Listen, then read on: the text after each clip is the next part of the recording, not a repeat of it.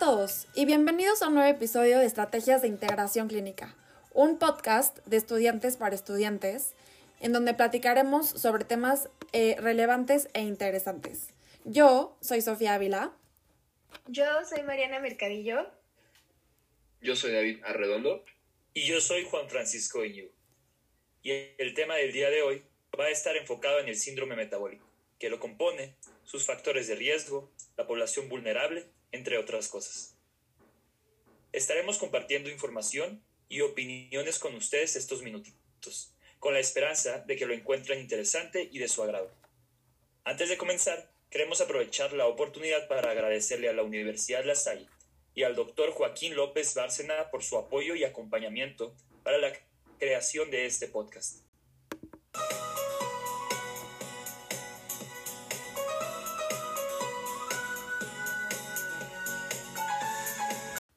El síndrome metabólico es una serie de anormalidades metabólicas que en conjunto son consideradas factores de riesgo en un individuo para desarrollar diabetes y enfermedades cardiovasculares. De acuerdo con la Organización Mundial de la Salud, lo que define a un síndrome metabólico es una regulación alterada de la glucosa o de la diabetes y o la presentación de una resistencia a la insulina, además de la existencia de dos o más de los siguientes componentes. Tensión arterial elevada, triglicéridos plasmáticos elevados, colesterol HDL disminuido, obesidad central y microalbuminuria. De esta manera, se considera que el síndrome metabólico es una constelación de factores de riesgo que pueden aparecer de forma simultánea o secuencial, causados por la combinación de factores tanto genéticos como factores asociados al estilo de vida, especialmente en cuestiones de alimentación y ausencia de la actividad física, que favorecen al desarrollo de la insulino resistencia.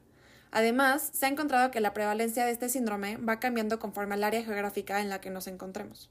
A continuación, les presentaremos un caso clínico, en donde se expondrán las diferentes presentaciones de los signos y síntomas que se observan en este síndrome, para después llegar a un diagnóstico y a su debido tratamiento. Bueno, y ahora sin más preámbulo, queremos presentarle a Armando. Es un paciente masculino de 53 años, electricista, cursa con diabetes mellitus de 11 años de evolución, al igual que dislipidemia y disfunción eréctil. Cabe resaltar que este paciente es fumador desde los 15 años. Él se presenta a consulta por los siguientes datos. Irritabilidad, dolor, parestesias, es decir, que se le adormecen las piernas y esto lo hace acudir a consulta ya que le impide seguir con sus actividades diarias. Asimismo, presenta datos clínicos de depresión, ya que se describe más irritable de lo normal, desmotivado y también sin ganas de hacer nada. Al momento de pasar a la exploración y a realizar los estudios adecuados, se encontró que Armando se encontraba pesando con 86.3 kilogramos con una talla de 1.68 metros. Así que si sacamos su IMC nos va a dar un número de 31. Esto quiere decir que se encuentra en el rango de obesidad. Más adelante vamos a encontrar que su circunferencia de cintura medía 103 centímetros y esto quiere decirnos que está por encima del rango de bajo riesgo. La frecuencia cardíaca y respiratoria se puede decir que están por los rangos normales. Probablemente la respiración está un poco elevada, pero no es un antecedente de alerta por el momento. Por otro lado, la tensión arterial está muy elevada por lo siguiente. Armando tiene 145-90 milímetros de mercurio de tensión arterial, lo cual nos indica una hipertensión arterial sistólica, ya que el rango máximo es de 120 milímetros de mercurio y la mínima es de 90 milímetros de mercurio. Y ya que por debajo de 90, esto se considera hipotensión arterial. Pero no estamos enfocados en esto por el momento. A continuación, su saturación de oxígeno está perfecta y también su temperatura está en rangos normales. Ok, Ok, pasando al examen físico, su agudeza visual es de 20-80 en ambos ojos, lo cual es una agudeza baja. Tampoco corrige con el estenopeico. No se visualiza el fondo de ojo y esto nos quiere decir que hay algo que bloquea los medios transparentes del ojo. Esto es que algo está bloqueando la retina. También se observa hiperpigmentación en cuello y axilas y, ojo aquí, esto puede o puede no ser un antecedente de importancia y más adelante lo vamos a discutir. El precordio, los pulmones y el abdomen, todo está en orden. Pero sus pies, ¿qué pasa con los pies de Armando? Bueno, primero están agrietados en la parte del talón y la uña del primer dedo del pie derecho está engrosada y amarilla. Esto nos puede decir de alguna infección o de algún hongo. Eh, a la palpación está frío y su llenado capilar es de 2 segundos. Esto nos quiere decir que hay un problema de perfusión.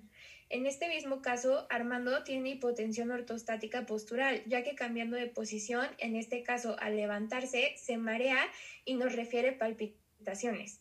Luego los reflejos aquíleos no están presentes al usar el diapasón y Armando tampoco siente la vibración en las dos piernas.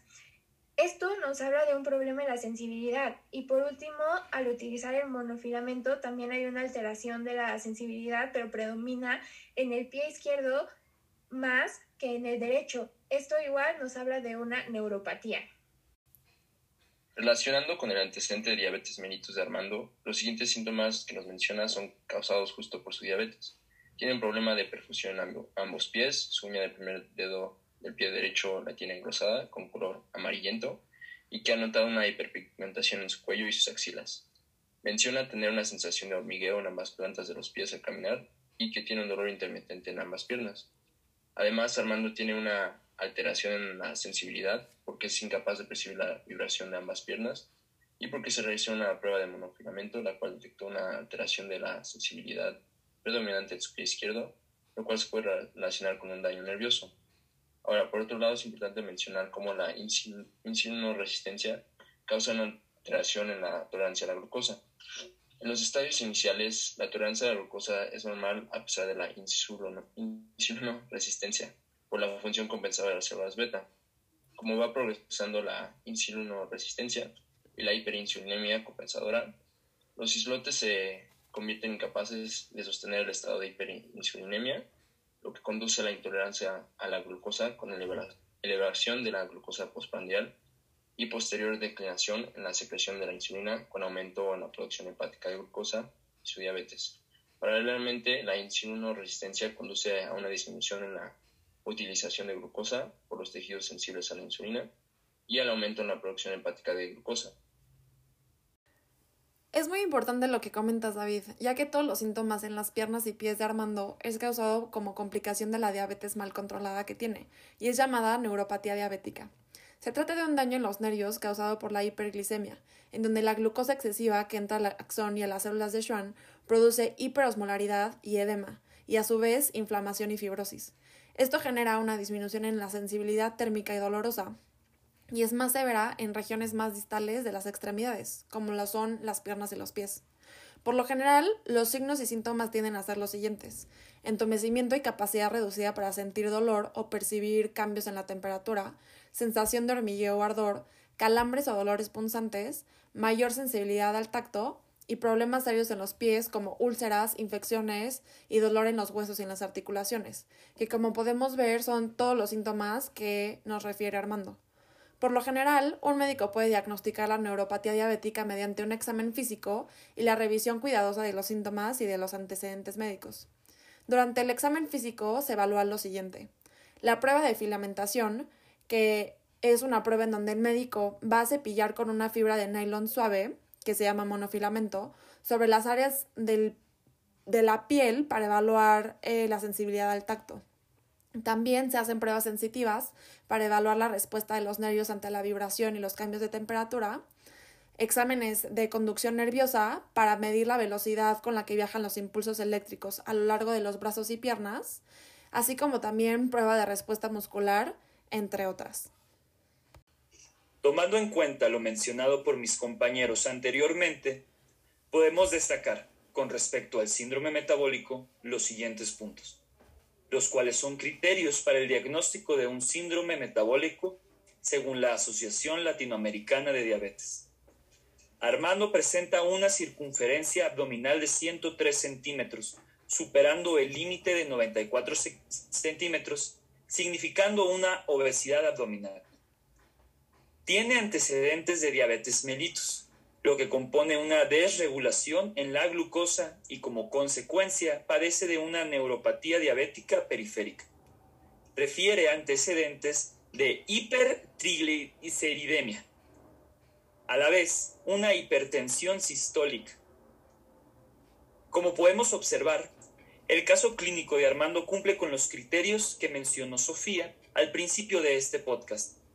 Permitiéndonos diagnosticar a Armando con un síndrome metabólico de larga evolución.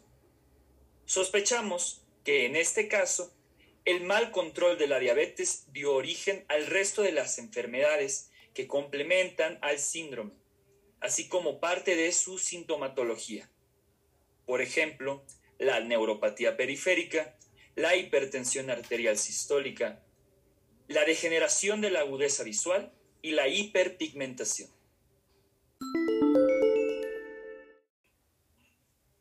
Como ya vimos, el síndrome metabólico se ve influenciado por factores, tanto genéticos como ambientales. Pero ahora les quisiera preguntar a mis compañeros si existe alguna manera de prevenirlo o por lo menos controlarlo. Sí, y el síndrome metabólico se puede prevenir desde la infancia. Se debe iniciar en atención primaria junto con la obesidad, con programas dirigidos al ambiente familiar del niño con riesgo de obesidad y con programas desarrollados en el medio escolar. Todos podemos aportar para prevenir la obesidad y el síndrome metabólico. Les voy a ejemplificar unas cuantas acciones, ¿sale? Por ejemplo, en el embarazo podemos evitar la malnutrición por exceso o por defecto, no fumar y controlar glucemias en caso de diabetes gestacional. En la lactancia, pues tenemos que abogar por lactancia materna. En familias, pues comer sano, comer en un sitio fijo, despacio, se dice que sin televisión, no saltarse comidas, etc. En el colegio, por ejemplo, debemos instalar fuentes de agua y retirar máquinas de bebidas azucaradas y de alimentos dulces. En profesionales sanitarios, pues es la revisión del niño sano periódicamente para detectar problemas de sobrepeso y en el caso de los progenitores con problemas de sobrepeso, recomendar pues hábitos saludables. Y por último, en el gobierno pues vamos a etiquetar los alimentos según el, aporte calórico.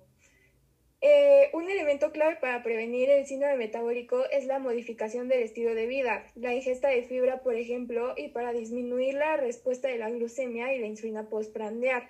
Así para disminuir los valores de colesterol unido a lipoproteínas de alta densidad y de tener defectos positivos en la presión arterial y los diferentes marcadores de inflamación. También tenemos que evitar bebidas azucaradas, la ingesta de grasas saturadas también y también podemos evitar una dieta restrictiva para dar así un paso a un trastorno del comportamiento alimentario, sobre todo en adolescentes. Si bien un cambio en el estilo de vida es necesario para la prevención y el control del síndrome metabólico, existen tratamientos que constan de abordar cada una de las enfermedades que lo conforman de manera individual.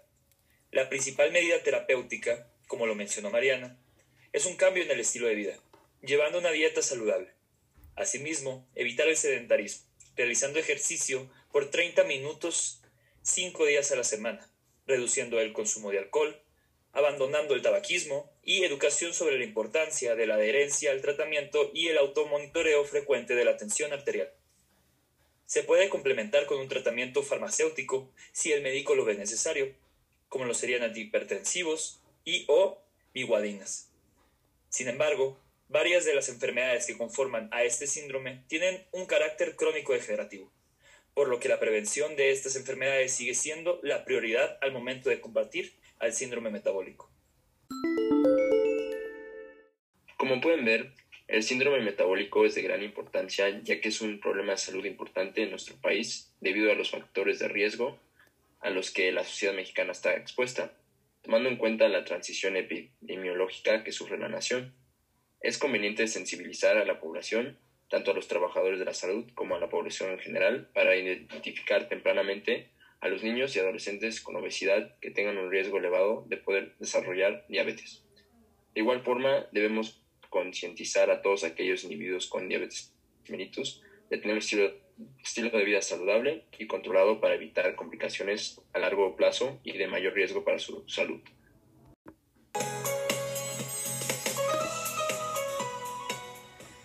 Gracias por haber escuchado nuestro podcast. Esperamos que les haya sido de utilidad para conocer un poquito más a detalle el síndrome metabólico y sus elementos que lo conforman. Nos vemos pronto en el próximo capítulo y muchas gracias.